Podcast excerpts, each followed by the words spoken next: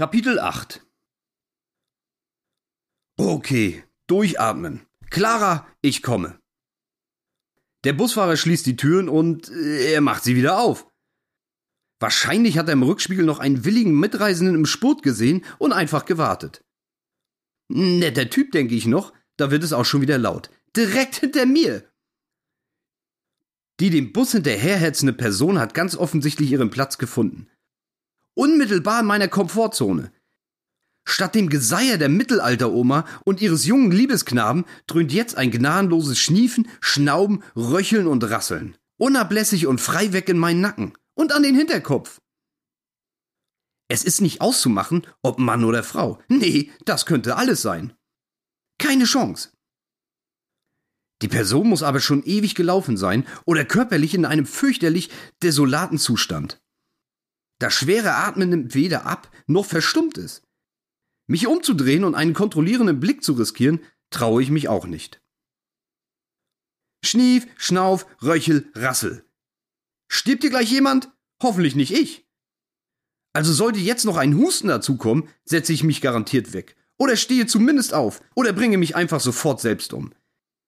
Diesen rasselnden, röchelnden Killerbazillen liefere ich mich sicher nicht aus. Kaum vorstellbar, was die mit mir anstellen werden. Ein langes, schmerzhaftes Dahinsiehen wird auf mich warten. Ganz sicher. Das halte ich nicht aus. Niemals. Dann lieber Freitod.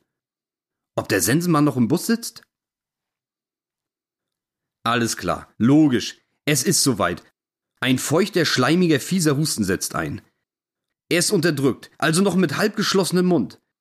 Die Lippen liegen lose aufeinander. Ganz zupressen geht ja nicht, da die Luft irgendwo entweichen muss. Andernfalls würde ja der Schädel explodieren oder alles aus Ohren und Nase abpfeifen. Lose aufeinander liegende Lippen sind allerdings nur eine schwache Hürde für sich in Lichtgeschwindigkeit ausbreitende Tröpfchen, Klümpchen und Aerosole, die aus ihrem menschlichen Herkunftsort herauskatapultiert werden. Und ich bleibe natürlich sitzen und füge mich meinem Schicksal, wie so oft. Waschlappen. Obwohl sich die Wolkendecke immer mehr zusammenzieht und alles geradezu nach Regen schreit, ist es draußen noch zu hell, um in der Spiegelung der Fensterscheibe erkennen zu können, wer oder was dort hinter mir sitzt. Nächste Haltestelle, Zoologischer Garten. Na endlich, nur raus hier! Ich springe auf. Nicht eine einzige Millisekunde bin ich bereit, mich dieser Tortur weiter auszuliefern. Der Fluchtreflex ist derart stark, dass ich es verpasse, mich beim Aufstehen umzudrehen und dieser Tyrannei direkt ins Auge zu blicken, um sie, als was auch immer, identifizieren zu können. Wäre vielleicht nicht ganz unwichtig, sollte ich später auf der Seuchenstation der Berliner Charité landen. Isoliert von der Außenwelt werden Ärzte und Ärztinnen an mir herumdoktoren, mich in Quarantäne stecken und das alles entscheidende Detail werde ich Ihnen nicht mitteilen können. Na, ähm, das war dieser eine da. Kennt ihr doch. Aus dem Hollywood-Film, oder? Mit den Außerirdischen. Mit diesen beiden Agenten. Ganz in Schwarz waren die doch immer gekleidet. Am Anfang war der noch ganz normal, aber dann wurde der immer blasser. Die Augen nur noch trübe, ausdruckslose Murmeln.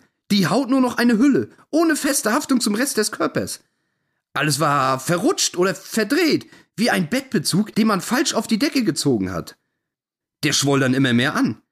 Irgendwann platzte die Haut einfach auf und. Wie? Ihr versteht mich nicht. Ähm, naja, muss man dabei gewesen sein. All das werde ich später auf jeden Fall nicht mitteilen können. Egal, raus hier! Dem Bus entkommen kreuze ich einmal die Straße und laufe in den Bahnhof. Neben der Tür hängt ein Spender für Desinfektionsmittel.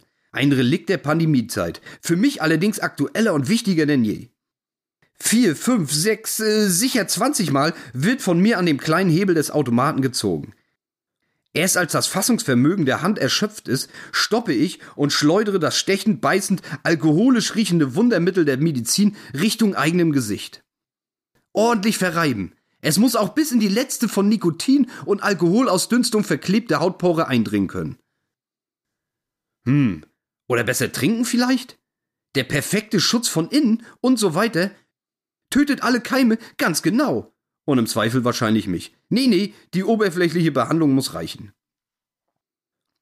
Da das hier auch in den vergangenen Tagen mein Drehkreuz zum weiteren öffentlichen Nahverkehr war, ist der Bahnhof quasi ein Heimspiel. Und der einzige in dieser riesigen Stadt, der mich nicht komplett verwirrt und an den Rande des Zusammenbruchs aufgrund hoffnungsloser Orientierungslosigkeit bringt. Naja, eigentlich gilt es auch nur dem Strom der Menschenmassen zu folgen. Geradeaus, links, geradeaus und die Rolltreppe hoch auf dem Bahnsteig zur S-Bahn. Dank Google Maps bin ich im Bilde, dass es die Linien 3 oder 9 sein müssen. Kurz orientieren. Ach, schau mal, die 9 im Anmarsch. Two minutes left.